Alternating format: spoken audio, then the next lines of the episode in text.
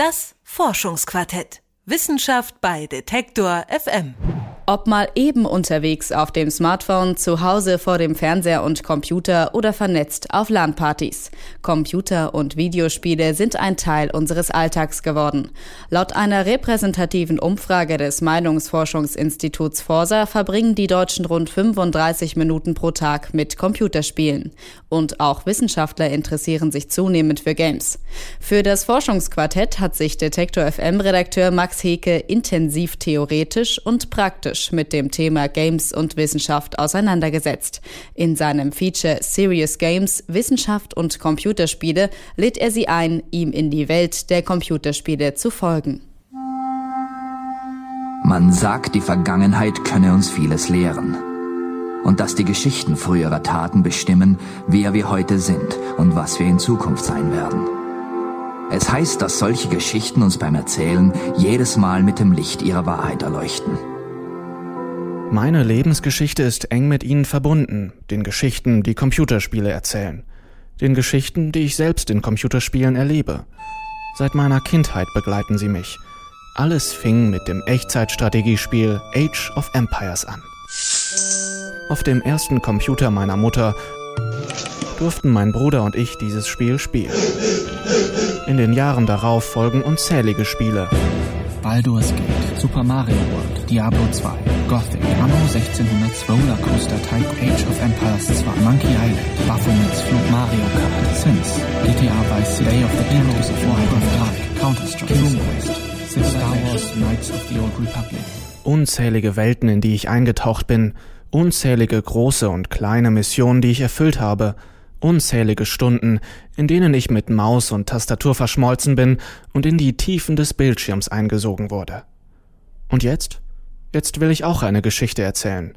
Eine Geschichte von Computerspielen, von Wissenschaft und vielleicht auch von uns. Sie beginnt da, wo auch Computerspiele beginnen. Bei der Installation. Das Spiel wird installiert. Bitte warten.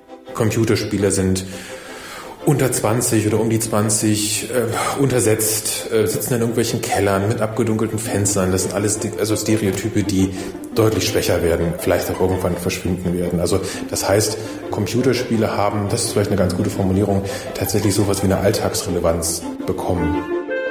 Das Spiel wird installiert. Bitte warten. Also Computerspiele sind in unserer Gesellschaft auf jeden Fall angekommen und es ist keine Ausnahmeerscheinung mehr. Das betrifft jetzt nicht nur Kinder, Jugendliche, sondern auch Erwachsene. Also der durchschnittliche Gamer ist ungefähr 34 Jahre alt. Und Computerspiele zählen heute auch zu einer selbstverständlichen Medienfreizeitbeschäftigung wie andere Medien halt auch. Das Spiel wird installiert. Bitte warten. Computerspiele können Menschen ins, äh, ins Nachdenken bringen, sozusagen sie reflektieren lassen. Was sind eigentlich ihre Verhaltensgrundsätze? Was, was wollen sie vom Leben? Was wollen sie von anderen Menschen? Was wollen sie von der, äh, von der Welt? Das Spiel wird installiert. Bitte warten. Wir können also zunächst einmal sehen, dass das Computerspiel den Text und die audiovisuelle Abfolge von Bildern, wie sie der Film bietet, in sich trägt und dann eben noch etwas dazu macht. Wenn Sie so wollen, ist das Computerspiel das digitale Gesamtdatenwerk. Das Spiel wird installiert. Bitte warten. So, endlich ist die Wartezeit um. Das Spiel ist startklar. Zeit für ein episches Abenteuer. Hinein mit ihm!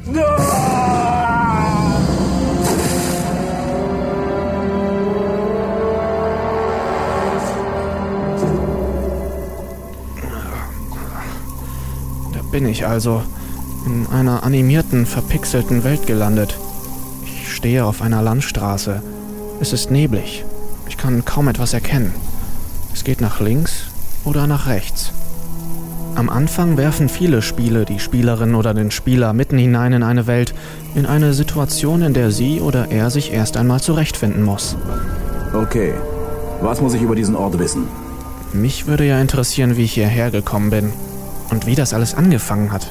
Ich meine, so wie ein beliebiges Computerspiel einen Anfang hat, hat auch das Computerspiel an sich einen Anfang. Was ist der Anfang? Ich entscheide mich, der Straße nach links zu folgen, hinein in den Nebel. Oh, da ist was Interessantes. Was das wohl sein mag? Das ist ein Laternenpfahl, landestypisch aus Eisen. Klar könnte ich auf die Laterne klettern, aber das würde auch kein Licht in die Angelegenheit bringen. Na gut, lassen wir das. Weiter hinein in den Nebel. Oh, da. Ich erkenne etwas. Nein, jemanden. Eine Person. Schnell hin. Die Person ist ein Mann. Mit kurzen grauen Haaren und leicht gebräuntem Gesicht. Ich frage ihn direkt mal. Hm, Entschuldigung, wie hat das angefangen, das mit den Computerspielen? Wenn wir uns das historisch angucken, dann können wir sehen, dass digitale Spiele bislang in drei großen Entwicklungsschüben entstanden sind. Charaktername Gundolf Freiermuth. Klasse Professor für Game Studies am Cologne Game Lab. Wir haben zum einen in den 40er und 50er Jahren den Versuch, existierende Spiele wie Schach zum Beispiel zu virtualisieren. Primär hat das stattgefunden im Kontext der künstlichen Intelligenzforschung. Wir wissen ja, dass das dann über 30, 40 Jahre hinweg dazu geführt hat, dass dann in den 90er Jahren in der Tat Computer Schachweltmeister schlagen konnten. Und wir haben dann den zweiten großen Schub, haben wir in den 70er Jahren, da werden Spiele narrativ, also mit den Text-Adventures, eine neue Form von Narration, die eben nicht mehr linear eine Geschichte durcherzählt, sondern Alternativstränge setzt und die alternativ zu erfahren sind. Digitale Spiele werden narrativ in einer Art und Weise, wie es analoge so kaum sein konnten. Und dann haben wir den dritten großen Schub, der beginnt dann in den 80er Jahren und äh, eskaliert in den 90er Jahren, dass Spiele zu einem audiovisuellen Medium werden. Wenn Sie sich die Spiele der 50er, 60er, 70er Jahre angucken, denken Sie nur an Pong, da ist ja kaum vorstellbar, dass digitale Spiele wie Pong einmal dem Kino und dem Fernsehen Konkurrenz machen könnten. Das ist eine Entwicklung, die beginnt in den 80er Jahren und eskaliert dann in den 90er Jahren das audiovisuell werden, das Streben nach audiovisuellen Welten, die der Tendenz nach sozusagen fotorealistisch anmuten sollen. Die Geschichte der Computerspiele reicht also weit länger in die Vergangenheit, als ich es gedacht hätte. Mit diesem neuen Wissen kann ich mich schon ein wenig besser in dieser fremden Welt orientieren. Bevor ich weitergehen will, händigt mir Professor Freiermuth ein Buch aus.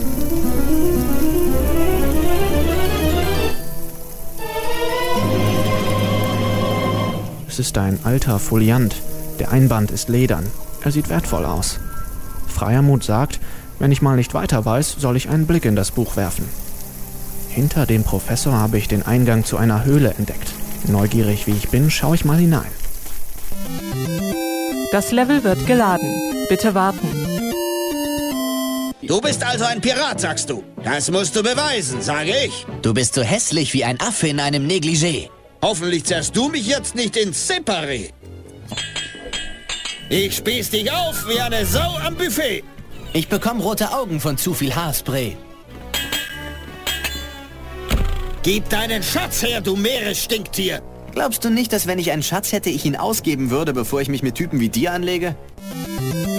Das Level wird geladen. Bitte warten. Ich habe mich mittlerweile in der Höhle etwas umgesehen. Wie es sich für eine Höhle gehört, ist es feucht und dunkel. Ekliges Getier kreucht am Boden entlang. Ich habe das Gefühl, dass ich hier auf einem guten Weg bin. Denn jetzt, wo ich erfahren habe, wie sich Computerspiele entwickelt haben, würde ich gerne wissen, was Computerspiele eigentlich sind. Hinter einer Biegung sehe ich zwei Gestalten an einem Lagerfeuer. Vorsichtig nähere ich mich ihnen. Vielleicht können sie mir weiterhelfen. Äh, hallo, was ist ein Computerspiel? Mein Lieblingsspiel ist Civilization. Das spiele ich seitdem ich 17 bin. Charaktername Sonja Ganguin. Klasse Professorin für Medienkompetenz und Aneignungsforschung an der Uni Leipzig. Ich komme bei dem Spiel sehr stark in so einen Flow hinein. Das heißt, ich vergesse um mich herum die Zeit, meine Sorgen, was man sonst immer so im Kopf hat, kann mich komplett auf das Spiel konzentrieren. Hm, glaube, sie hat meine Frage nicht richtig verstanden. Ich wollte doch nicht wissen, was ihr Lieblingsspiel, sondern was das Computerspiel ist. Ich frage mal den Charakter, der neben ihr steht. Was ist ein Computerspiel? Also in der Forschung hat man sich tatsächlich auf eine Definition mehr oder minder geeinigt und die lautet kurz gesagt Charaktername Stefan Günzel. Klasse Professor für Game Design an der Hochschule für Gestaltung in Berlin. Computerspiele sind eine Software, die ein Verhalten evaluiert oder misst. Das ist natürlich nicht besonders zufriedenstellend, weil das kann eigentlich jede Jogging-Software auch. Der große Unterschied ist vielleicht der, dass den Nutzern es gar nicht bewusst ist, während sie es tun, dass sie vom Programm gemessen werden, sondern bei ihnen steht eben Spaß, Spannung, oder Geselligkeit und Ablenkung im Vordergrund. Ich selbst verwende lieber den Begriff des Videospiels, weil das Wort Video vom lateinischen Ich sehe das Bild äh, in den Vordergrund bringt. Und man muss bedenken, dass Computer zunächst nur Rechner waren und zu einem Medium erst dann werden, wenn der Bildschirm dazukommt. Und Computerspiele sind eigentlich die ersten Anwendungen, die das richtig ausnutzen. Na, das ist doch schon ein Anfang. Ich frage nochmal die Dame. Haben Sie da noch etwas hinzuzufügen? Computerspiel ist eher ein Alltagsbegriff, eine Sammelbezeichnung, worunter man dann auch äh, mobile Spiele, Social Games, PC-Spiele, Konsolenspiele auch fassen kann. In der Wissenschaft versuchen wir das natürlich stärker zu differenzieren. Ich spreche lieber ähm, von digitalen Spielen als Oberbegriff, um das breit zu fassen. Das digitale Spiel muss ich sehen können. So weit, so gut. Und es ist eine Software, die mein Verhalten misst. Naja, ich meine, ich vollziehe bestimmte Handlungen, die dann weitere Handlungen ermöglichen. Und das Spiel muss jederzeit wissen, was ich gerade mache, um mir Optionen für die nächsten Schritte zu geben. Mal sehen, ob noch etwas Interessantes in dem Folianten steht, den mir der Professor Freiermut gegeben hat.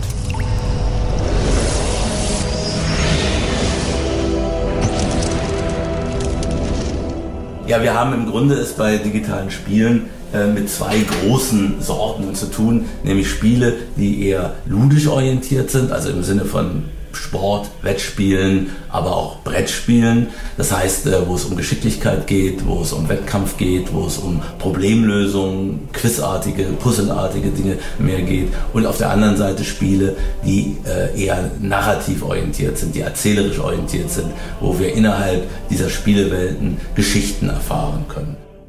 Bin ich eher der ludische oder eher der narrative Typ? Ich glaube, ich bin ganz klar ein narrativer Typ. Apropos Narration. Wie geht's jetzt eigentlich weiter? Ich kenne die Entwicklung der Spiele, ich weiß, was ein Computerspiel ist, aber warum interessieren sich eigentlich gestandene Wissenschaftler für die Games? Und was untersuchen sie in ihrer Forschung? Als ich den beiden Charakteren Sonja Ganguin und Stefan Günzel diese Frage stelle, bieten sie mir an, mich zum Turm des Wissens zu führen. Ein Ort ganz in der Nähe, an dem Wissenschaftler zusammenkommen, um über Spiele nachzudenken.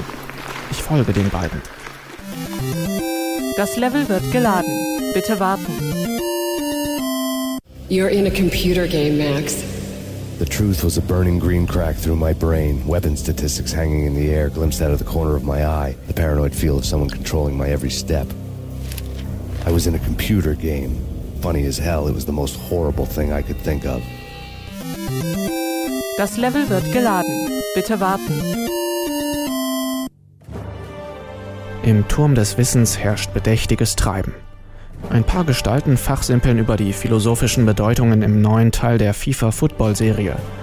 Andere lesen in dicken Büchern mit Titeln wie Ego-Shooter, das Raumbild des Computerspiels. An diesem Ort verbinden sich Games und Wissenschaft.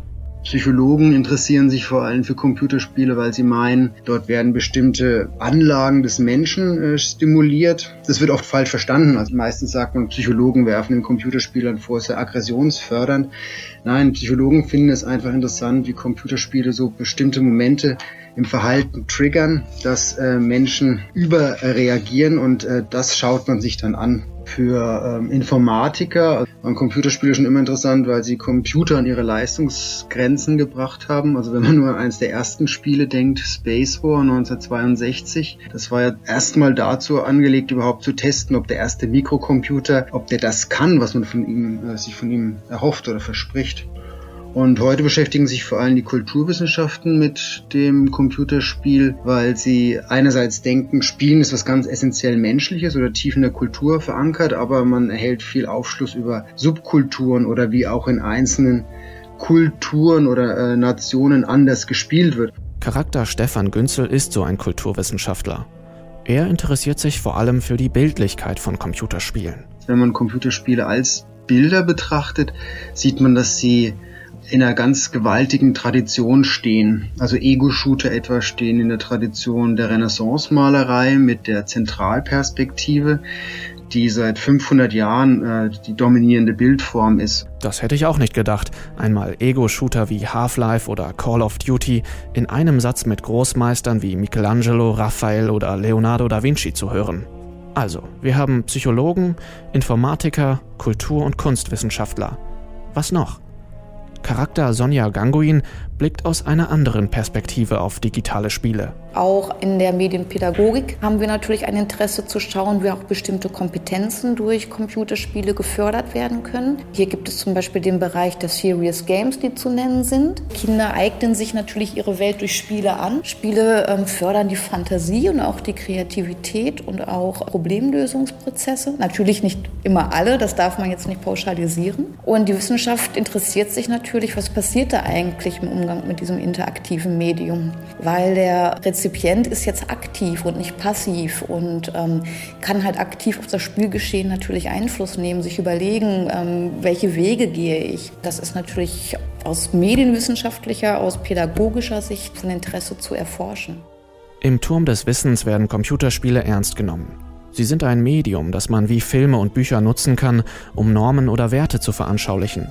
Ein Medium, das aus Kultur- und Kunstperspektive spannend ist – aber wie steht es eigentlich um die Ballerspieldebatte? Hieß doch mal eine Zeit lang, bestimmte Computerspiele machen uns zu Killern. Mal schauen, was im Foliant von Professor Freiermuth zu dem Thema steht.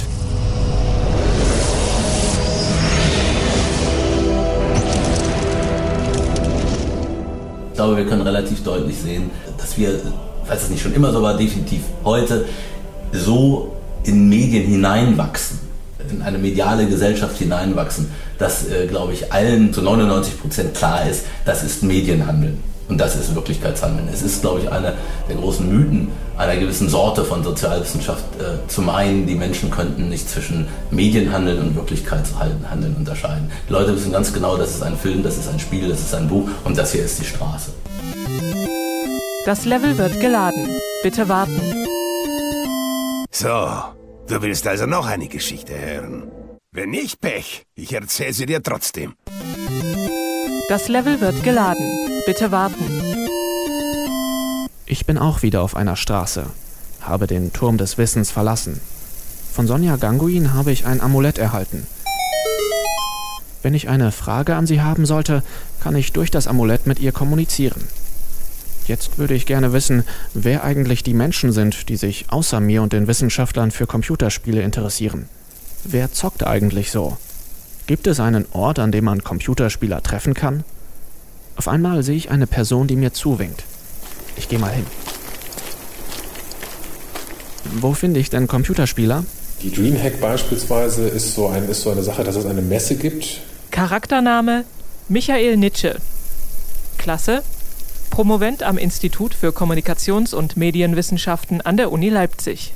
Und die eigentlich vollkommen konträr läuft zur aktuellen Entwicklung. Also während Computerspielnetzwerke eigentlich immer mehr so funktionieren, dass man von zu Hause auf diese zugreifen kann, gibt es da immer noch Leute, die in einem Messencharakter ihre Rechner an einen Ort bringen, in eine Halle, die zusammenschließen und dort miteinander spielen. Das finde ich schon außergewöhnlich, also und außergewöhnlich konträr zu aktuellen anderen Entwicklungen.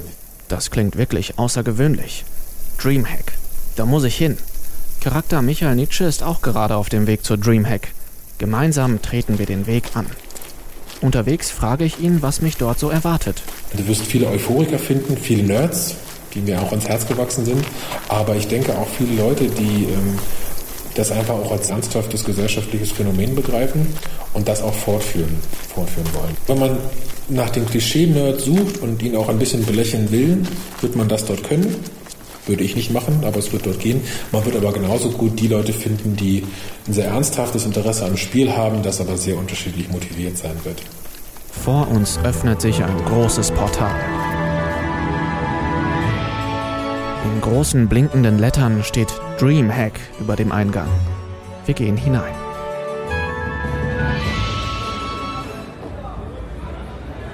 Eine riesige Halle tut sich auf. Tausende Computer reihen aneinander und surren vor sich hin. Der Geruch von Energy Drinks liegt in der Luft. Hier und da gibt es kleine Bühnen, auf denen Computer stehen und überwiegend junge Männer, aber auch ein paar Frauen sitzen und verschiedene Spiele spielen. Auf Tribünen davor sitzen Zuschauer, die gespannt auf großen Leinwänden das Geschehen verfolgen. Gespielt werden Counter-Strike, StarCraft 2 oder auch FIFA. Das ist die erste große Überraschung, die wir hier sehen. Wahnsinn! Schönes Spiel, knapp und entschieden durch ein Golden Goal. Wer hätte das denn bitte schön erwartet? Ein erstaunlicher Ort. Da schauen Menschen anderen beim Computerspielen zu, fiebern mit, freuen sich und es gibt sogar Kommentatoren. Was bedeutet das bloß? Ich hole das Amulett, das ich von Sonja Ganguin erhalten habe, hervor.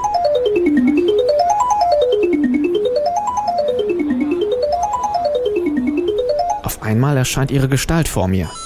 Ja, es ist natürlich schon eine Subkultur in der Hinsicht. Und das ist halt eine Gruppe, die sich halt zusammenfindet, weil sie ähnliche Interessen haben und sich gegenseitig motivieren und anreizen. Und das hat natürlich auch was mit Anerkennung zu tun und halt mit Wettbewerb und Erfolg. Und das sind natürlich Spielmerkmale, die einfach Spaß machen und die halt auch zu Interaktion und einem gesellschaftlichen Miteinander führen. Computerspieler sind sehr, sehr kommunikativ, strategisch und machen auch noch viele andere Sachen in ihrer Freizeit. Und von daher ist das natürlich etwas, was auch ähm, zusammenbringt und man auch darüber spricht, zur Anschlusskommunikation führt und was einfach Spaß macht.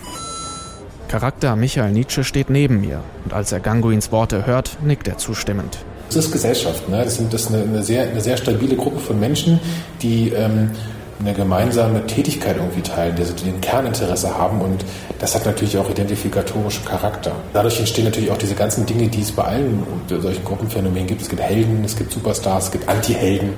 Eine Gruppe von Helden dieser Szene finde ich aufgereiht nebeneinander an einer Wand. Sie alle sitzen an ihren Rechnern, kleine Kameras sind auf sie gerichtet und ein Bildschirm über ihnen zeigt an, was sie gerade spielen. Sie tragen Namen wie Hand of Blood, Pete, Brammen, Wählerfee und Scissor. Scissor erweist mir die Ehre einer kurzen Privataudienz. Ich muss so dringend auf Toilette. Okay, äh, dich beobachten Leute beim, beim Spielen. Äh, ja. Was glaubst du? Ich möchte nur eine Umarmung. Sie wollen eine Umarmung von dir. Was glaubst du, warum, warum die einem Spiele, äh, Leute beim Spielen zuschauen? Ich weiß nicht, das ist sowas wie Fernsehen, nur zum näher dran sein. Also die können ja auch interagieren im Chat und mir da Fragen stellen, auf die ich antworte. Das heißt, wo finde ich dich, wenn ich dir beim Spiel zuschauen wollte? Unter www.twitch.tv slash scissorstream. Es fällt schnell auf, dass Frauen wie Scissor bei der Dreamhack in der Unterzahl sind. Die Games-Community scheint zumindest hier männlich dominiert. Aber das eigentliche Problem ist weniger die Community als die Games selbst, sagt mir Charakter Michael Nietzsche. Es lässt sich nicht leugnen, dass es diese, dass es diese Geschlechterstereotype in sehr vielen Computerspielen gibt. Ähm, und dass, wenn Sie sich zum Beispiel anschauen, die Geschichte von Lara Croft, dass es da auch zu ganz absurden Überschneidungen kommt. Also sie hat natürlich und dann möge man mir das verzeihen, eher stereotyp männliche Eigenschaften, Stärke mit Waffen umgehen, das sind, das sind Dinge, die grundsätzlich nicht weiblich besetzt sind, obwohl es dafür keinen Grund gibt, wenn Sie mich fragen. Und trotzdem wurde, wird Lara Croft enorm stark sexualisiert. Also das heißt, also ihre sexuellen, also körperliche Anziehungskraft in, in, Form von Busen, Beinen, Po zum Beispiel. Ich erinnere an den Nacktcheat, den es für einige, für einige Spielversionen da gibt oder für einige Teile. Das spricht natürlich Bände sozusagen für, für Geschlechterrollen. Das trägt, wie aber auch viele andere Reproduktionsmechanismen von Geschlechterrollen, natürlich nicht zu deren Aufarbeitung bei. Das Medium Computerspiel führt Probleme fort, die wir auch in anderen Bereichen der Gesellschaft haben. Es hat aber auch viele Nischen geschaffen, in denen Menschen zusammenkommen. Die Dreamhack ist das beste Beispiel dafür. Nur eines fällt mir noch besonders auf. Nur junge Leute sind hier unterwegs. Als ich diesen Gedanken beendet habe, kommt prompt der Gegenbeweis. Ich mal kurz beim Spielen stören. Ja, und zwar, ich, ich, ich habe eine Frage. Haben Sie ein Lieblingscomputerspiel? Äh, ja, und zwar Lieblingscomputerspiel ist Citetsu, glaube ich, heißt das. Und worum, worum geht's da? Citetsu. Da geht es darum, mindestens drei gleiche Symbole zu entfernen und dann Kettenreaktion auszulösen. Und das ist eigentlich eine interessante Sache. Die kann ich einfach stundenlang spielen. Also es sind auf alle Fälle Spiele, wo man äh, Kettenreaktionen auslösen kann. Also keine, keine hier Gewaltspiele oder, oder auch keine Kriegsspiele.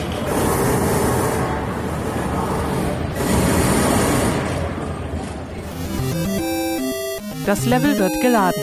Bitte warten. Was hast du diesmal wieder gemacht, du neugieriger Milchtoast? Jetzt ist Purpur tentakelfrei und kann seine Macht benutzen und die Welt erobern, um die Menschheit zu versklaven. Ups. Das Level wird geladen. Bitte warten. Den Kopf voller bunter Eindrücke verlasse ich den Ort Dreamhack. Wieder stehe ich auf einer nebligen Straße. Um mich herum ist eine Ödnis. Ich frage mich, welche Wirkung dieses Spiel gerade auf mich hat, welche Wirkungen Spiele generell haben können. Ich bin etwas erschöpft von all den Gesprächen und all den Abenteuern, die ich erlebt habe. Plötzlich gibt es einen lauten Knall. Und vor mir steht Stefan Günzel, der Charakter aus der Höhle.